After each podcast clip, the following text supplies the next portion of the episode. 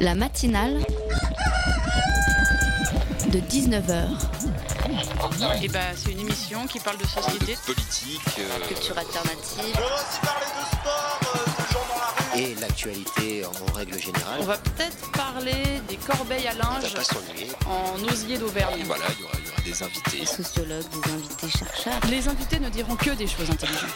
Ça va peut-être s'étriper un peu de temps en temps, mais La matinale de 19h, du lundi au jeudi jusqu'à 20h sur Radio Campus Paris.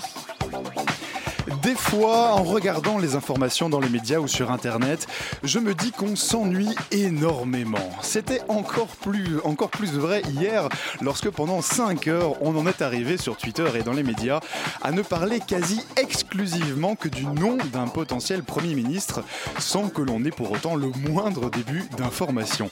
5 heures à ne rien dire, 5 heures à brasser du vent. Et finalement, je me dis que c'est peut-être ça le truc, on s'ennuie euh, en fait, on essaye de tuer le Alors on troll sur internet, on crée des polémiques, on dramatise des enjeux, mais au final, quel ennui mortel que le monde de l'information et de l'internet. En fait, ce devrait peut-être être ça la priorité du nouveau gouvernement, faire en sorte que les citoyens français puissent sortir de chez eux, faire des choses et arrêter de s'ennuyer à longueur de journée. La matinale de 19h, le magazine de Radio Campus Paris.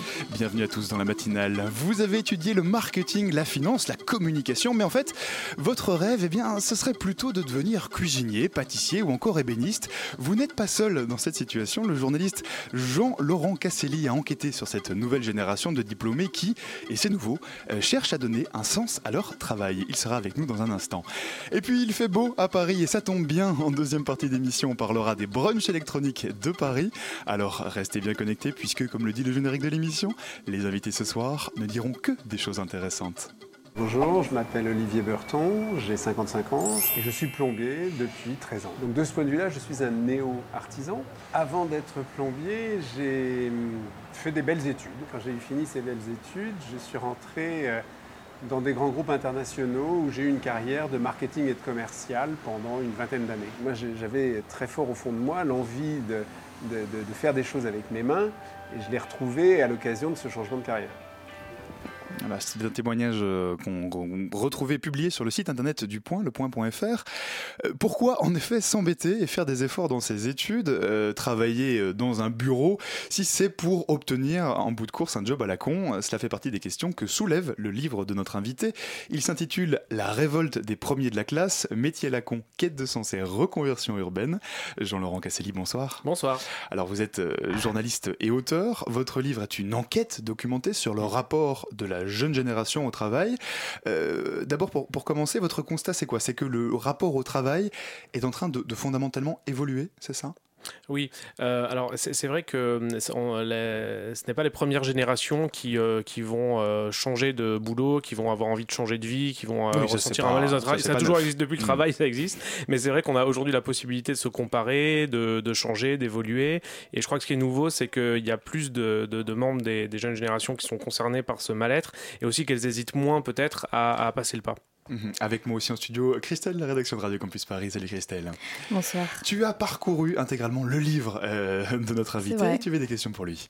Effectivement, dans votre livre, euh, vous dites que les médias sont très friands euh, de ce genre d'histoire, encore plus les, les reconversions assez radicales, donc c'est un sujet très traité. Qu'est-ce que vous avez voulu apporter de plus en écrivant ce livre? Alors déjà, je voulais voir euh, si ça concernait autant de monde que ça. C'est-à-dire, est-ce qu'il n'y avait pas un effet de loupe médiatique Euh, Parce qu'effectivement, les, les magazines, euh, les, reportages TV raffolent de ces profils-là, parce que déjà, c'est très, c'est très photogénique ou télégénique, et, et ça fait pas mal rêver les gens.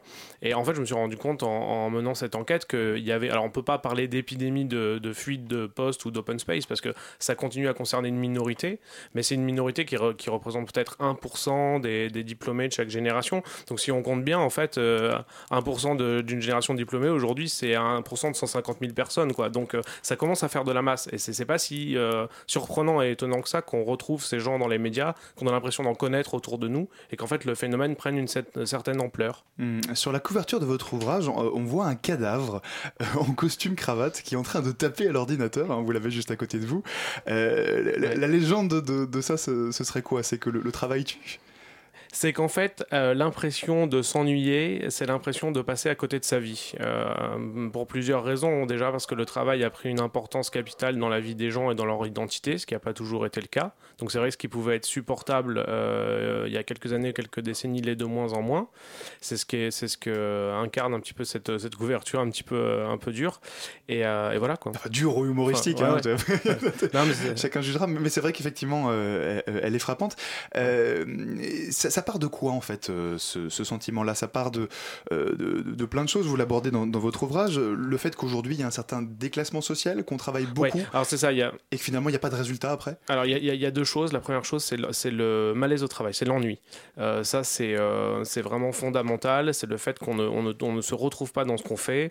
On a l'impression que le travail est de plus en plus abstrait. C'est ce que les cadres ressentent le plus, parce que les cadres gèrent de plus en plus des projets, des process, des informations. Ils sont de moins en moins en confrontation avec les choses, avec le monde physique.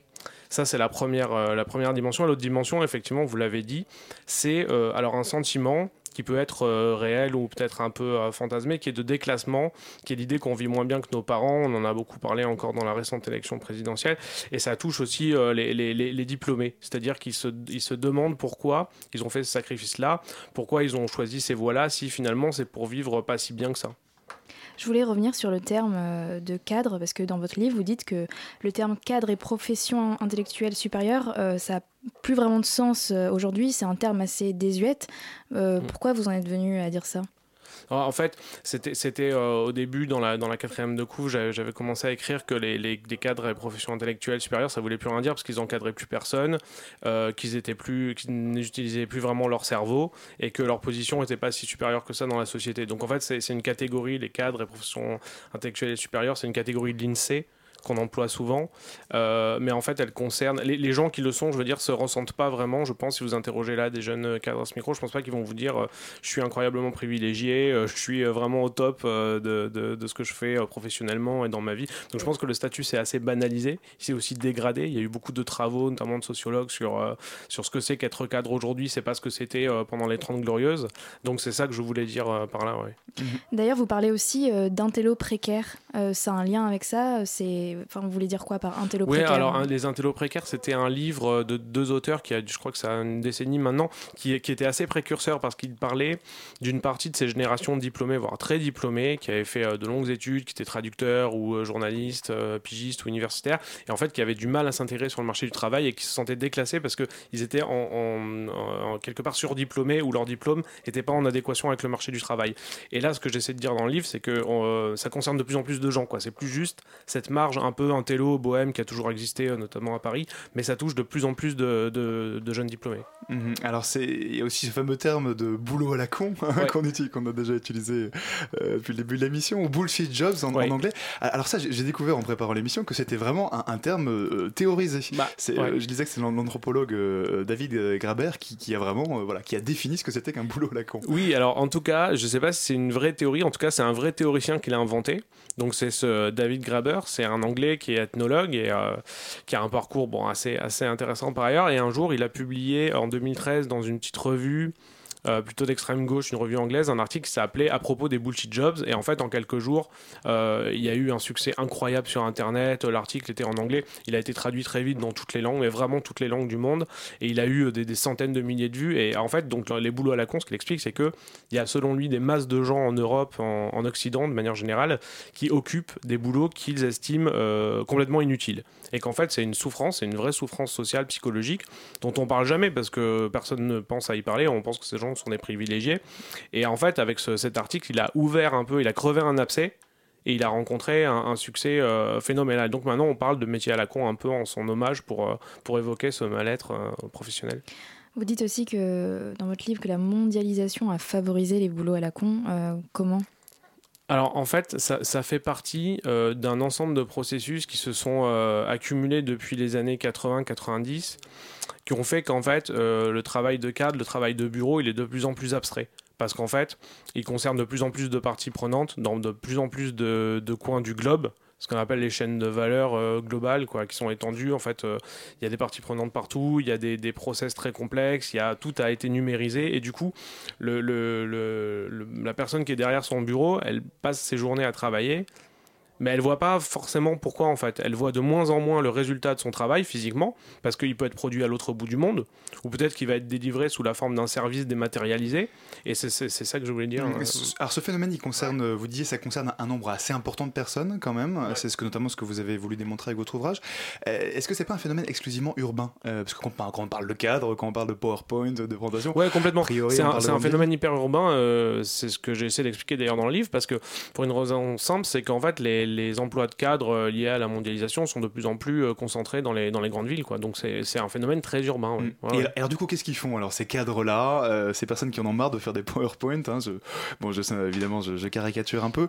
ils partent quoi Faire du petit commerce, de la restauration Oui, alors beaucoup, beaucoup de cuisine, parce que c'est vrai que la cuisine et les aliments sont, sont à la mode. Ça, c'est vraiment le côté euh, générationnel. Euh, les, les, des aînés ont connu la mode des chambres d'hôtes à la campagne. Euh, voilà, là, on est dans un moment pâtisserie, cuisine, boucherie, boulangerie, etc. Donc, quelque part, c'est plus valorisant aujourd'hui d'ouvrir un restaurant euh, que, euh, que d'être cadre dans une grande euh, entreprise. C'est ce que je défends en tout cas dans le livre, c'est de dire qu'on est en train, en fait, on est en train de vivre une transition. C'est-à-dire que le, prestige qu'il y avait à être au chaud derrière un bureau est en train de, de, de, s'étioler, et un autre prestige est en train de, prendre le, le, relais, qui est effectivement avoir les mains dans le cambouis. On pourrait dire on met la main à la pâte, ouais. Mais en fait, ce que j'aimerais comprendre, c'est que vous êtes penché donc sur les reconversions des gens qui faisaient des métiers entre guillemets intellectuels à manuels, mais pourquoi euh, ce choix En fait, c'est vraiment des, les, reconversions les plus fréquentes, en fait? Alors, je pense que c'est en tout cas, c'est les plus marquantes. Euh, il y a plusieurs. Euh, j'essaie à un moment dans le livre de faire une sorte de, famille de, reconversion. Donc il y a les gens qui vont vers les métiers manuels, les métiers physiques. Ce qu'ils veulent absolument, c'est l'interaction avec la matière. Ils veulent être, je sais pas, ébéniste, plombier, céramiste, mécanicien, etc. ou cuisinier. ensuite, il y a les gens qui ont besoin de retrouver une sorte de contact euh, incarner avec les gens, notamment la clientèle. Donc ils vont faire ils vont ouvrir des commerces. Donc ils sont pas forcément des manuels, ils sont peut-être pas très doués, mais euh, ils, vont, euh, ils, vont vouloir avoir ce contact avec la clientèle. Et puis il y a un autre type de reconversion qui est euh, les métiers dans l'ensemble du contact, du soin, du service, euh, typiquement enseignant ou prof de yoga, voilà, où il y, a des cadres qui vont péter les plombs et qui vont euh, se lancer dans ces carrières-là. Donc c'est pas forcément des métiers manuels au sens strict, c'est plus des métiers que j'appelle concrets, en lien avec le concret. Mmh. Et dans quelle mesure ça marche, ça, ces reconversions? Alors c'est une très bonne question. le phénomène est un peu nouveau, donc il est difficile d'avoir suffisamment de recul. alors il y, a évidemment des échecs, il y a des gens qui peut-être euh, reviennent en arrière, reprennent leur ancien boulot. Il y a aussi des gens qui vont essayer plusieurs fois euh, avant de trouver leur équilibre. Mais euh, il, y a, une vraie question effectivement de, massification. Comme c'est une mode, il y a certaines filières qui commencent un peu à être bouchées.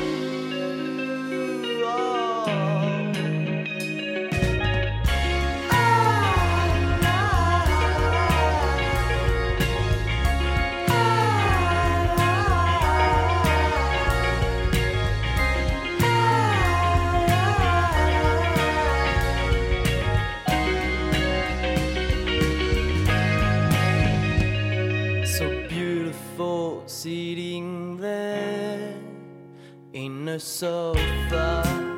Such a good trap to fall in love.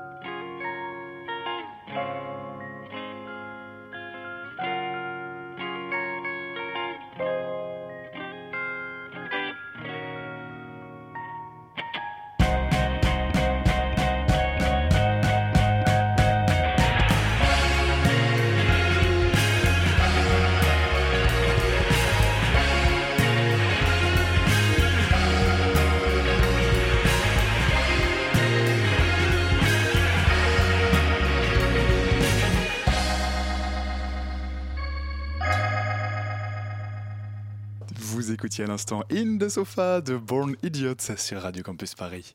La matinale de 19h du lundi au jeudi jusqu'à 20h sur Radio Campus Paris. On est toujours en compagnie de Jean-Laurent Casselli euh, qui nous parle, on parle avec lui de sens du travail avec son livre La révolte des premiers de la classe. Euh, D'ailleurs, c'est une question que j'avais pour vous, euh, Jean-Laurent Casselli. Pourquoi les premiers de la classe? Pourquoi spécifiquement euh, juste eux? Ouais, c'est une formule hein, un peu de, de, provoque en fait pour dire euh, les gens qui ont fait des bonnes études et ils ont fait ce qu'on leur a dit de faire quoi. Ils ont joué le jeu, on leur a dit travaille bien à l'école, fais euh, filière scientifique, ensuite bon fais ta prépa, oui. ensuite fais telle école, en fait, ensuite fais un deuxième master parce que moi j'ai interviewé des gens dans le bouquin qui ont deux masters parce que euh, deux masters de grandes écoles, hein, parce qu'on leur a dit de faire ça. Donc ils sont vraiment des, élèves qui ont vraiment joué ce jeu-là de la méritocratie scolaire jusqu'au bout et en fait euh, qui trouvent qu'ils trouvent pas leur compte quoi. Alors dites-moi si j'ai bien compris, mais il y avait un certain paradoxe parce que vous conseillez aux gens qui veulent se reconvertir de malgré tout passer quand même avant par la case études supérieures. Donc là, je ne comprends oui. pas vraiment. Alors euh, effectivement, il euh, y a un discours qu'on entend souvent qui consiste à dire, bon de toute façon, il y a trop de diplômés, il euh, n'y a pas de débouchés, donc il faut que les gens fassent de l'apprentissage, qui commencent à 16 ans, commencent jeunes, et comme ça on va les mettre dans des filières qui recrutent, et ils n'auront pas besoin d'apprendre toutes ces sottises inutiles que sont la philosophie, euh, les sciences sociales, les maths, euh, enfin les sciences fondamentales, etc.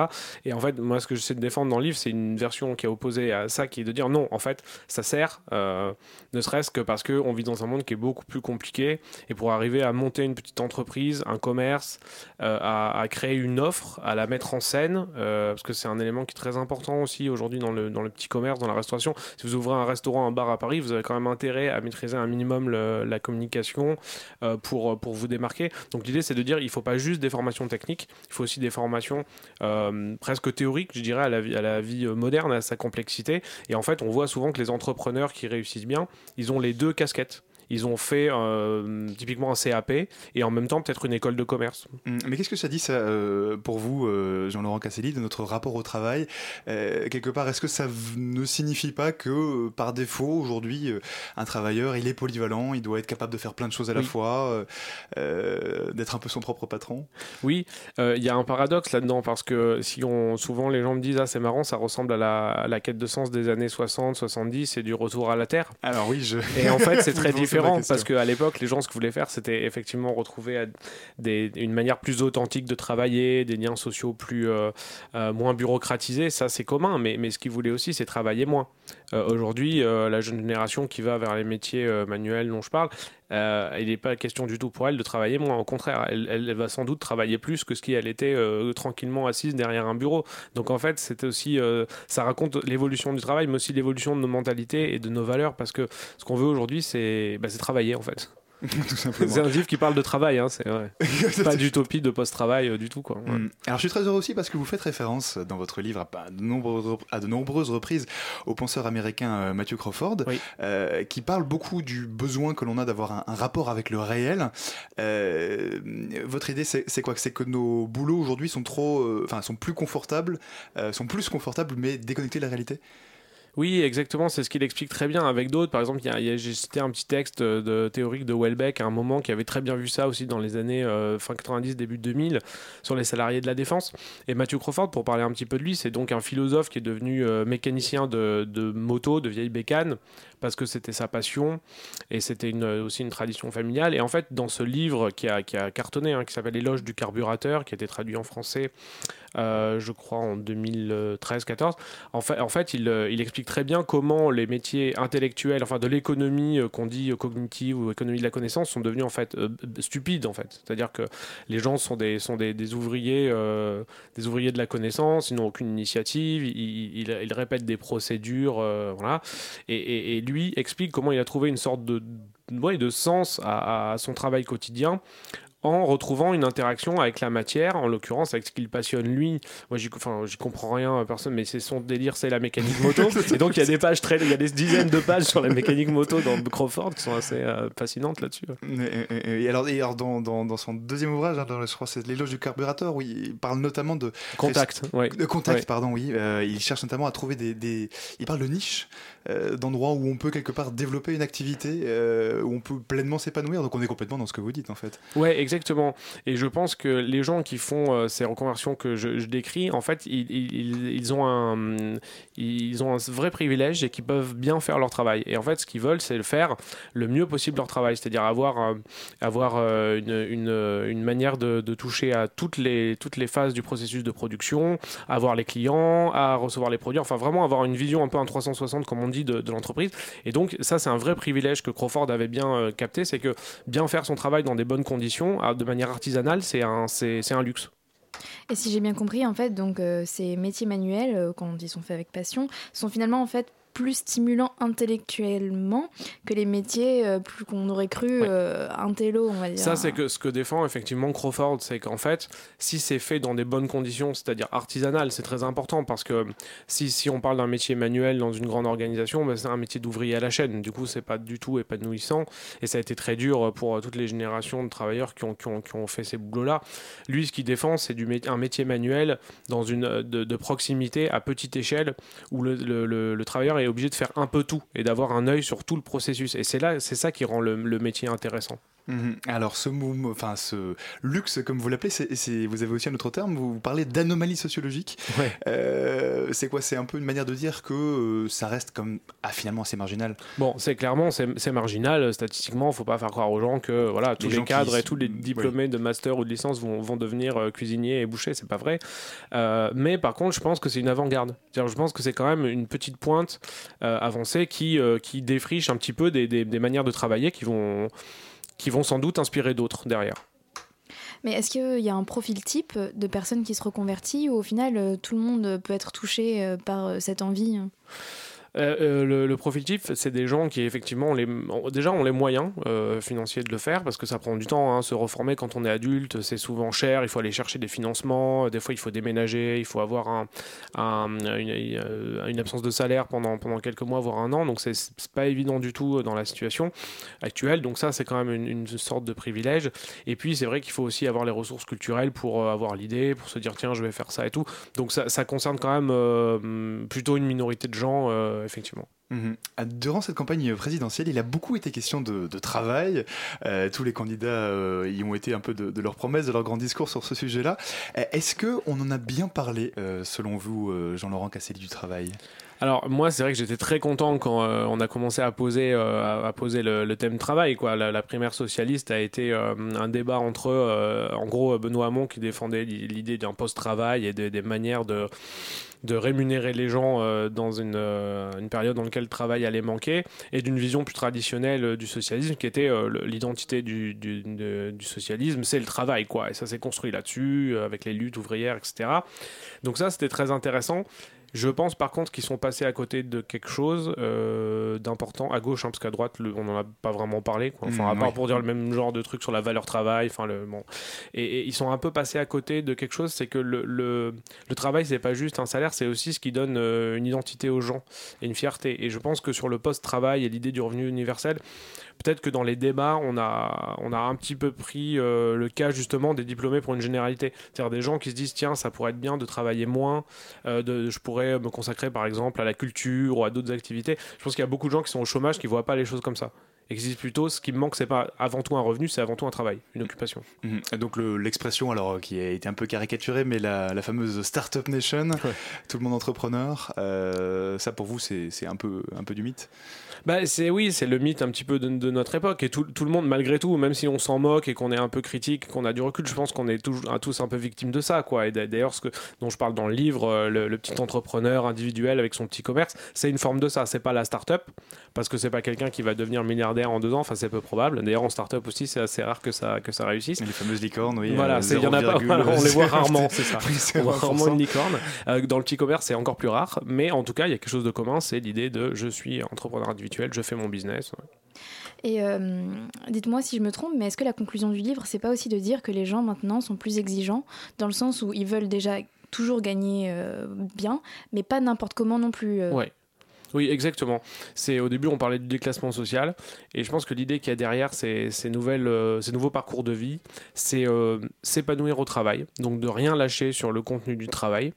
Euh, et aussi garder un certain confort. Alors, peut-être pas en étant euh, très riche, en gagnant très bien sa vie, mais en tout cas en, choisissant ce qu'on fait, euh, où on le fait, ce qui est encore une fois, je pense, une forme de privilège dans, dans la dans l'époque dans laquelle on est. Ouais. Mhm. Jean-Laurent Casselli, votre livre s'appelle La révolte des premiers de la classe. une toute dernière question, vous avez eu beaucoup de, réactions suite à, cet ouvrage qui a été publié déjà il y a Oui, parce qu'il a été publié en fait la semaine dernière, donc c'est tout récent, et pourtant on a j'ai des messages notamment sur LinkedIn. Ce qui est intéressant, parce que sur LinkedIn, c'est le réseau social professionnel où il y a beaucoup de gens qui, qui sont des, des cadres sup en fait et qui s'estiment un peu piégés dans ces boulots-là. Et il y a beaucoup de réactions de gens et c'est assez, assez, intéressant de voir que ça leur, ça leur parle vraiment en fait. un mm, dossier euh, à suivre. Voilà, donc on mettra bien évidemment toutes les références de votre livre sur euh, le podcast de l'émission. Merci encore d'être venu nous parler ce soir.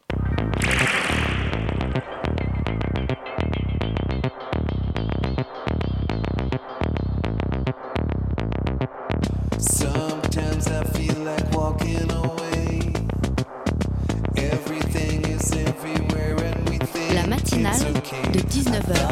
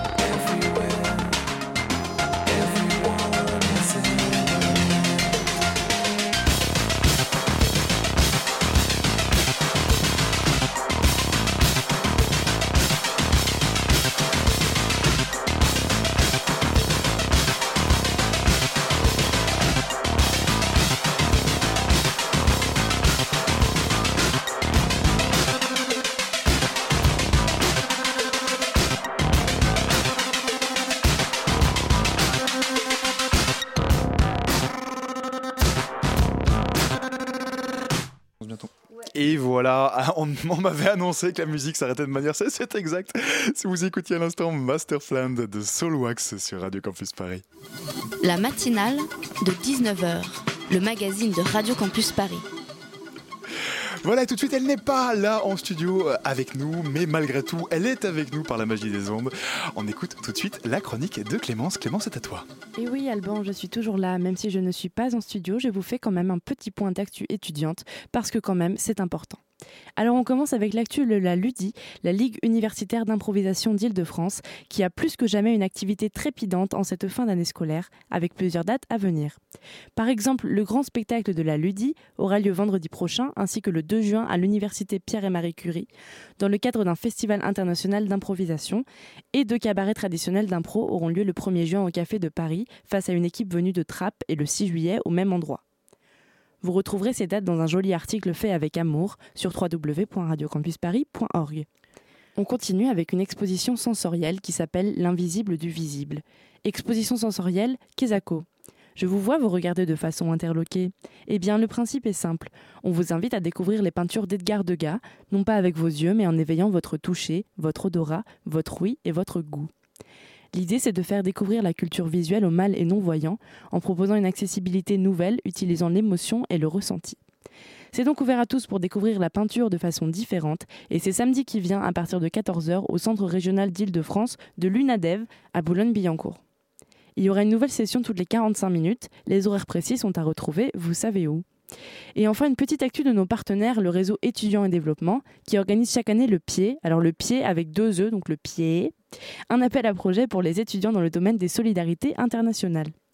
Vendredi aura lieu à 19h à la MIE, notre maison donc, l'annonce et la rencontre des lauréats 2017. Donc n'hésitez pas à passer pour assister à ce moment et à rencontrer des étudiants porteurs de belles initiatives solidaires. Voilà, c'est tout pour cette semaine. On se retrouve la semaine prochaine en chair et en os. Voilà, et bien sûr, vous pourrez retrouver toutes les informations euh, que vient de nous évoquer Clémence sur le site de Radio Campus Paris, radiocampusparis.org. La matinale de 19h il fait beau pour le moment à Paris, vous l'aurez sans doute remarqué, il fait très beau même, et c'est très bien puisque à présent on va parler des brunchs euh, électroniques. Nous sommes en compagnie de euh, Simon Birler, qui est le co-directeur artistique de l'événement. Bonsoir. Bonsoir. Avec moi aussi en studio Tessa, de la rédaction de Radio Campus Paris. Salut Tessa. Salut. Alors les brunchs électroniques démarrent euh, tout bientôt, hein, c'est le 21 mai, et puis donc enfin, ça démarre le 21 mai, pour trois dimanches d'affilée, donc c'est tout bientôt. Alors d'abord en quelques mots, c'est quoi le, le concept? Alors c'est des brunchs dominicales euh, autour d'un concept de musique électronique et d'activité aussi pour les enfants, c'est-à-dire qu'on euh, beaucoup de personnes sont, euh, sont, sont conviées, aussi bien des familles, des jeunes personnes qui écoutent de la musique électronique. Et euh, c'est trois dimanches d'affilée, donc là le 21 mai, 28 mai et 4 juin au Parc Floral à Paris. Alors on en parle en préparant euh, l'émission, euh, on parle bien de brunch électronique et pas de pique-nique électronique. Et ça n'a rien à voir. Attention, là. on peut dire ça comme ça. Mais rien à voir. Pour une raison qui m'échappe un peu, mais... Bah, le pique-nique électronique se passe à Montréal et sur la côte américaine. Les brunchs électroniques se passent plus en Europe. Et pour l'instant sur la côte hispanique, c'est-à-dire l'Espagne et le Portugal, et maintenant à Paris de euh, donc c'est la première édition ce dimanche. Et moi j'aimerais savoir comment s'est faite en fait la, genèse du, du la genèse du projet puisque ça arrive que maintenant à Paris. Comment ça se fait euh, que c'est pas arrivé euh, plus tôt? Plus tôt, bah, je pense qu'il fallait déjà une grosse phase de développement dans les dans les villes qui ont été précurseurs, c'est-à-dire Barcelone du, coup. et je pense que ça a mis du temps à se développer, que maintenant ça a devenu un vrai rendez-vous donc dominical où c'est devenu vraiment euh, dans, la, dans la tête des Barcelonais, c'est un rendez-vous euh, presque euh, toutes les deux semaines à partir du mois d'avril. et du coup, je pense que ça a mis beaucoup de temps à rentrer dans la tête des gens. Maintenant, c'est devenu une vraie réussite. Ils ont développé ensuite Madrid parce que je pense que c'était une facilité linguistique aussi, de par le fait que c'était vraiment les Espagnols et ensuite de par le fait euh, aussi le Portugal pour la langue j'imagine. Et euh, en fait de par le fait que euh, les programmateurs et les organisateurs sont français à Barcelone du coup ils se sont dit que Paris forcément serait intéressant. Et puis il fallait surtout trouver le créneau sachant qu'il y a beaucoup, beaucoup de choses à Bah, Paris ça, ces dernières années. Que j'allais vous demander pourquoi faire un brunch, euh, puisque justement il y a les siestes électroniques aussi. Ouais. Alors, euh, qu'est-ce qui différencie quelque part euh, votre, votre projet euh, Alors, bah, nous déjà, c'est l'idée vraiment de. S'il y a un brunch, ça veut dire qu'il y a de, de la nourriture notamment, c'est-à-dire en gros, pour être familier, c'est de la bonne bouffe quoi.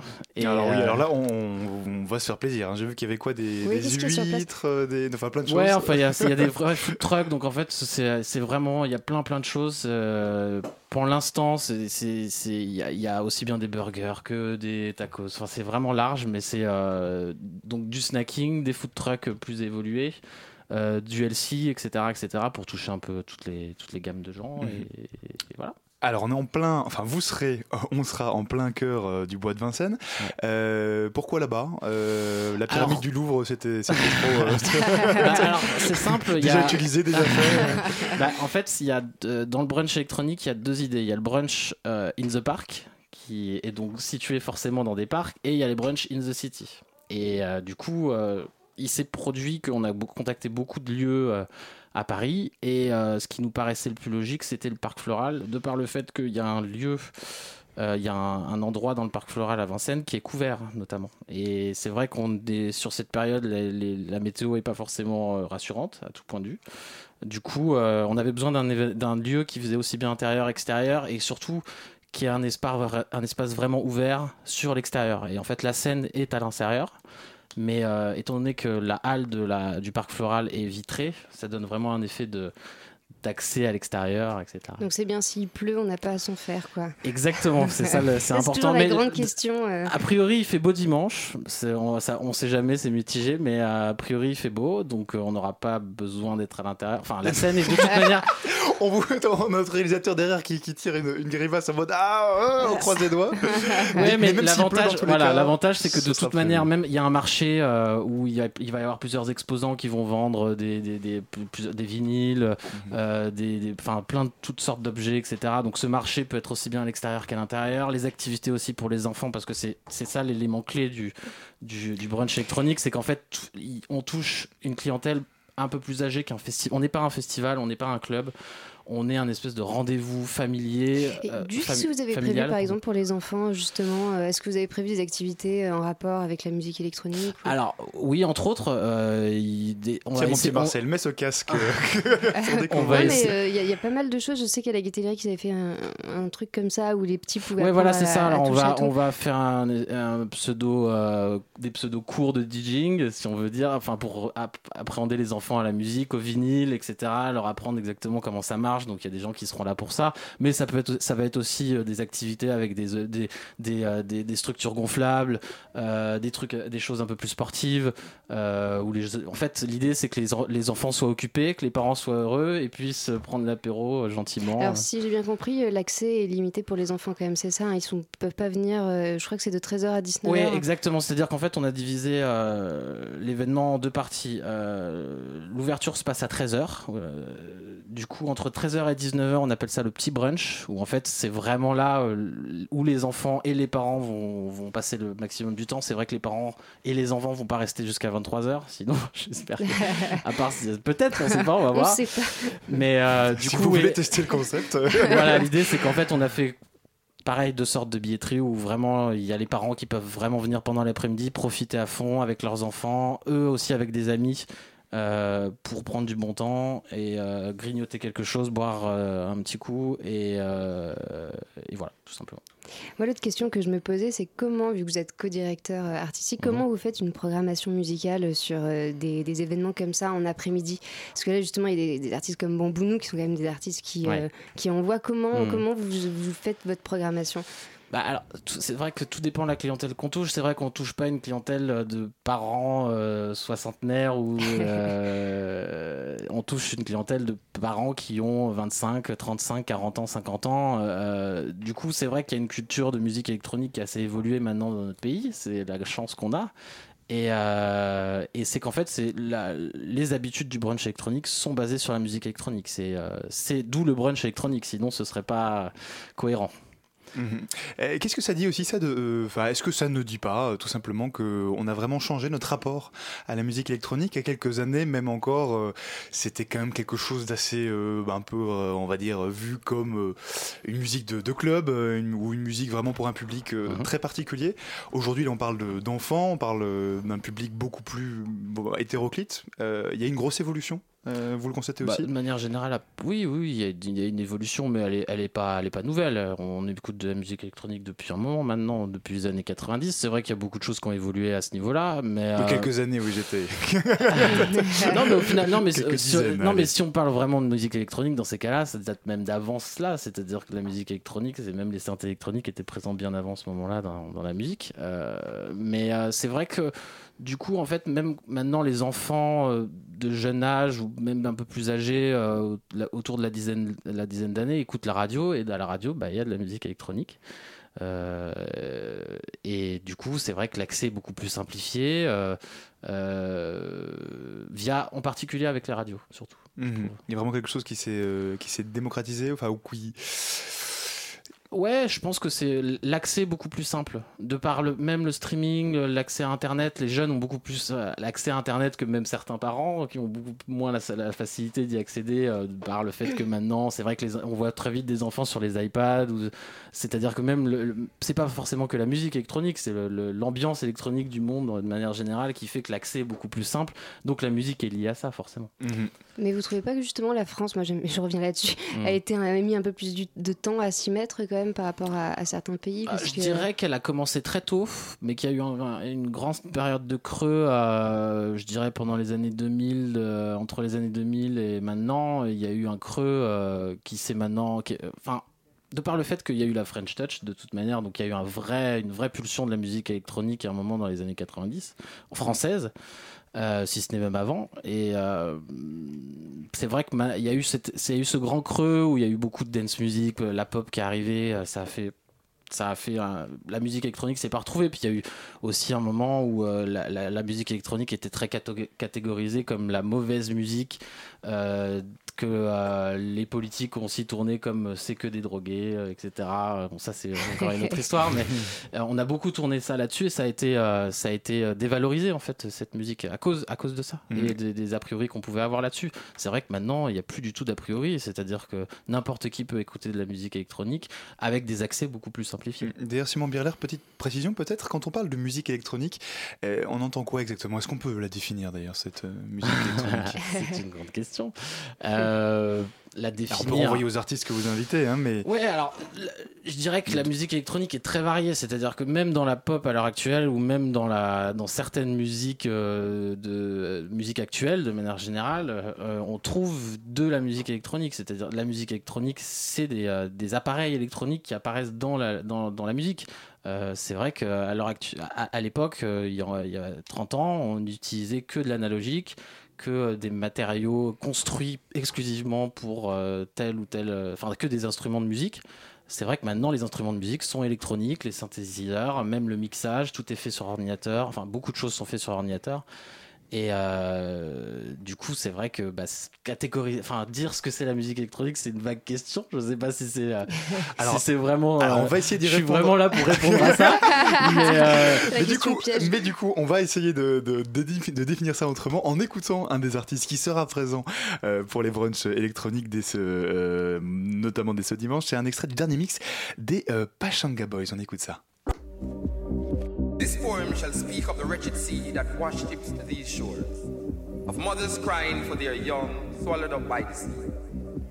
This poem shall say nothing new. This poem shall speak of time, time unlimited, time undefined. This poem shall call names, names like Lumumba, Kenyatta, Nkrumah, Annibal, Akhenaton, Malcolm, Garvey, Haile Selassie.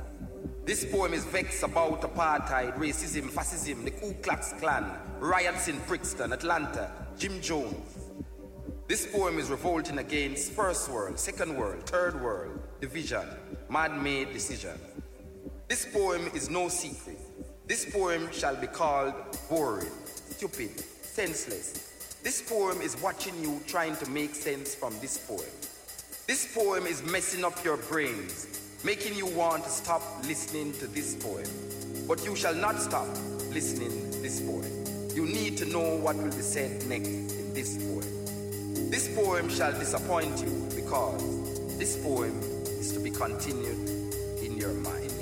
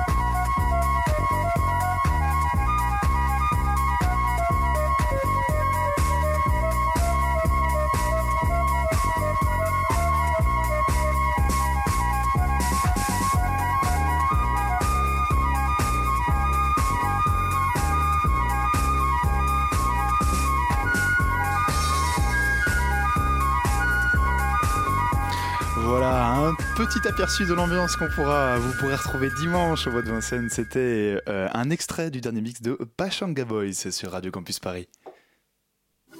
La matinale de 19h sur Radio Campus Paris. On est toujours en compagnie de Simon Birler et on parle avec lui des brunchs électroniques. Euh, Simon Birler, euh, ça commence donc ce dimanche, euh, là, donc au, au, euh, au Parc Floral. Euh, petite question simplement, euh, depuis quelques temps, c'est quand même devenu assez compliqué, enfin en tout cas plus compliqué, euh, d'organiser des événements en plein air, notamment à cause des questions de sécurité. Comment est-ce que vous, vous avez procédé pour euh, avoir toutes les autorisations nécessaires? Ah bah de toute manière c'est ce que c'est- il y a un contrôle de sécurité avant l'événement qui va se produire dimanche. Donc euh, il y, a les pompiers qui viennent, la gendarmerie, euh, sûrement le sous-préfet ou, ou quelqu'un du même niveau. Quelqu'un qui vient- important. Voilà, qui vient, qui vient euh, vérifier si tous les accès sont, sont réglementés. si en plus on accueille des enfants, donc il y a certaines réglementations encore plus spécifiques. Il y a deux, deux fouilles qui sont effectuées à l'entrée. Euh, et l'avantage, c'est qu'on est dans un parc clôturé, fermé. Donc il n'y a aucun accès de véhicule. Euh, je ne veux pas rappeler de mauvais souvenirs, mais voilà, c'est des, des- du moins c'est les points qui font que euh, on sait qu'on n'aura pas de soucis à ce niveau-là et on a un vrai, c'est une vraie priorité pour nous que ça se passe dans des euh, vraies conditions de sécurité parfaites, avec des vrais contrôles, etc., etc. Mhm. Donc Oui, non, je- le- j'avais une autre question. En fait, c'était le, le brunch acting. Donc, ça a commencé Portugal, Espagne, et donc, comme vous disiez, euh, euh, Montréal, tout ça. J'aimerais savoir si vous savez euh, si ça allait euh, bouger dans d'autres pays encore. si vous- c'était prévu. Bah, je pense qu'il y, a- de- il y a une vraie volonté des organisateurs à ce que ça, ça aille plus loin, ça c'est sûr. Euh, mais je pense qu'il faut déjà, euh, à, partir du moment où on s'installe dans une nouvelle ville ou dans un nouveau pays, il faut déjà euh, arriver à, à- habituer les gens, faire comprendre l'événement. Et une fois que c'est vraiment installé, que ça fonctionne, là après on peut s'atteler à d'autres à d'autres objectifs. Mais je pense que déjà l'événement de Paris doit vraiment s'installer. Euh, il se passe vraiment beaucoup de choses à Paris. Il faut que les gens identifient euh, le, le- le brunch électronique. Et une fois que ce sera fait, je pense que les organisateurs euh, barcelonais passeront à, d'autres villes. Je pense qu'ils en ont l'envie en tout cas. Ce que vous êtes en train de nous dire, c'est que d'ici euh, d'ici 5 ou 10 ans, euh, il y aura toutes les semaines. euh, pas- sûrement pas toutes les semaines parce que même à Barcelone c'est pas toutes les semaines c'est toutes les deux semaines Bah, et toutes c'est les pas deux et c'est semaines. pas en hiver mais il y a une autre il y a une autre version en hiver qui s'appelle Hivernacle euh, qui sont les mêmes organisateurs mais du coup qui se passe en hiver et euh, mais du coup oui à Paris on va vraiment s'atteler à déjà faire ces trois éditions de- du 21 28 mai 4 juin et ensuite euh, on, on verra si on revient l'année prochaine Ouais, vous avez des gens en tête. ah bah, euh, l'idée c'est de oui c'est de étant donné la réussite euh, des événements euh, je pense qu'il y a de fortes chances qu'on sera là l'année prochaine Mhm, mhm. Euh, il faut réserver sa place. Tout à fait il reste encore des places euh, sur les trois dimanches on est sur des prix très intéressants par rapport à d'autres événements parisiens c'est le gros avantage Ah, Euh, C'est le moment promotionnel. voilà. ça ne coûte pas cher en plus. le- la- la- C'est génial et ça ne coûte pas cher. On a eu des- une première euh, valse, de, une première salve de billetterie qui était à 12 euros, donc qui est très accessible. Et le maximum sera à 20 euros, d'après ce que je me souviens. Mais je crois. Donc en gros, en moyenne, la billetterie, en- euh, le billet est entre 15 et 20 euros. Et ça varie en fonction de, de où vous parliez hein, de des deux périodes, de plutôt l'après-midi qui est pour euh, les familles, euh, les, des gens accompagnés d'enfants, et puis Tout le soir où on est sur une ambiance un peu différente. Ouais, tout à fait. Alors, j'ai pas tous les prix en tête parce qu'il y a beaucoup de, de- de prix différents. Il y a même des packs pour par, Ouais, par des gens, des, gens qui, des, des- des amis qui veulent venir à 4 ou 5, donc des accès qui sont euh, simplifiés avec des prix beaucoup plus intéressants. Par exemple, 4 personnes avec la plupart des enfants de moins de 8 ans sont c'est gratuit et euh, on fait un pack pour 4 personnes à 50 euros, ce qui reste très accessible, etc. Et les horaires, du coup, c'est 13h, c'est ça? Ouais, 13h, 23h. 23h, ok. 13h, 23h, et euh, les artistes commencent à jouer dès 13h, et donc ça se finit à 23h. Hum, Et je reviens un peu sur la musique parce que finalement c'est de ça qui c'est de ça dont il sera question ces trois dimanches. Comment vous allez euh, faire euh, évoluer ça? Il y aurait des musiques différentes en fonction des heures, Bah, des alors- artistes différents forcément. Ouais, alors euh, mais- sur la programmation, déjà, on s'est basé sur euh, des artistes de qualité de- dans la musique électronique actuelle et surtout des artistes qui, sont, qui ont un nom déjà très, très établi en, en- en- à Paris et en France. On a pris aussi certains Oui, je, artistes disais, locaux. je- je disais pour les citer, moi je, je lisais de, du mécanisme, Jimmy Edgar, Joe Orbisson. Ouais, Jay Orbison, Mind Against, Orbison, Pachanga, Boys, il y a même Étienne de Crécy aussi qui sera là, euh, Paul Rich, euh, enfin, a- c'est très varié, il y a beaucoup, de- y a malgré tout pas mal de Français et surtout des artistes locaux. euh, qui toutes les toutes les, les, les premiers euh, les premiers slots si je puis dire c'est-à-dire les premiers- les ouvertures de scène ouais. c'est un- une horaire de passage D'accord. euh, les, les ouvertures de scène sont réservées exclusivement à des artistes locaux. Donc, par exemple, ce dimanche, c'est le collectif Ra- RA plus, plus RE, qui sont un collectif de filles euh, exclusivement et qui, euh, notamment, vendent aussi euh, du, prêt-à-porter et qui, qui ont leur propre label aussi. Un autre dimanche, ce sera The Mechanism et un 2 qui sont deux artistes locaux qui sont vraiment en pleine expansion en France et même de manière générale en Europe et dans le monde. Et on sera le dernier dimanche avec Horde Family, qui est une super équipe parisienne aussi qui fait plein de soirées, etc. Donc que des bonnes choses à mettre dans vos oreilles pour ces trois dimanches-là.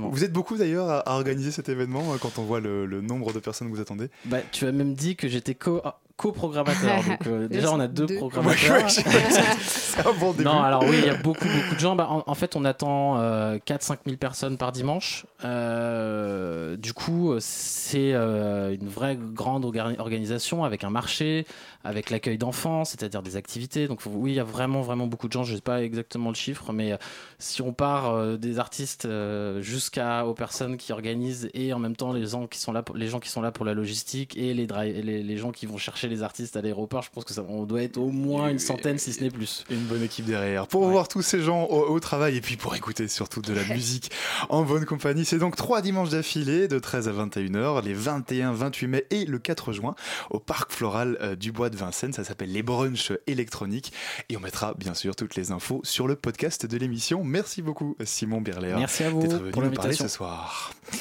Euh, voilà, tout de suite, restez bien connectés sur Radio Campus Paris parce que la matinale euh, se termine, il est 19h57, mais c'est le placard qui arrive dans vos oreilles. Bonsoir Camille. Bonsoir Alban, bonsoir à tous. Quoi allez-vous nous parler ce soir Et eh bien, Ce soir, on parle de réfugiés LGBT. Ça fait quand même quelques mois qu'on se dit qu'il faudrait quand même qu'on traite le sujet, depuis même le lancement de l'émission au début de l'année.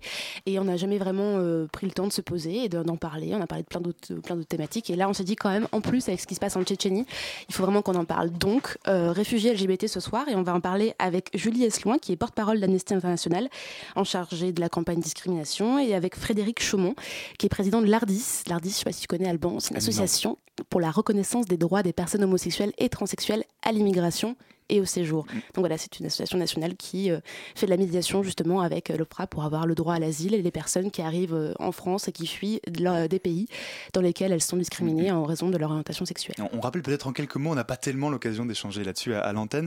Le placard, donc c'est une émission qui vraiment s'intéresse de manière large à la défense des droits des LGBT à travers le monde. C'est pas une émission de défense des droits, c'est plutôt un magazine, on va dire, qui oscille entre de la culture LGBT et le traitement de l'actualité LGBT telle qu'elle peut venir un peu dans l'actualité on essaie de faire quelque chose justement d'assez magazine et pas en réaction directe à ce qui se passe euh, au quotidien, c'est-à-dire qu'on fait pas une émission où on va parler par exemple de la dernière sortie homophobe d'un politique, mais on va justement traiter de thématiques plus larges. On l'a fait par exemple pour la présidentielle, où on a décidé de traiter de la question du vote d'LGBT. Est-ce qu'il y a une cohérence du vote euh, entre toutes les personnes LGBT ou est-ce qu'il y a des tendances sociologiques qui se distinguent? Donc voilà, on essaie de prendre un peu le sujet un peu plus large à partir des faits d'actualité, un peu comme dans la matinale en fait.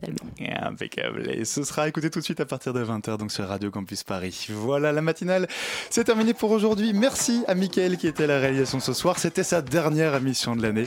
Euh, et c'est bien sûr le meilleur réalisateur de cette antenne. Merci aussi à Elsa et Marion qui ont préparé l'émission. Si vous avez manqué une partie, euh, vous pourrez retrouver l'émission en podcast d'ici quelques minutes sur notre site internet. Euh, pour la matinale, on se retrouve demain dès 19h. Bonne soirée à tous. Vive la radio.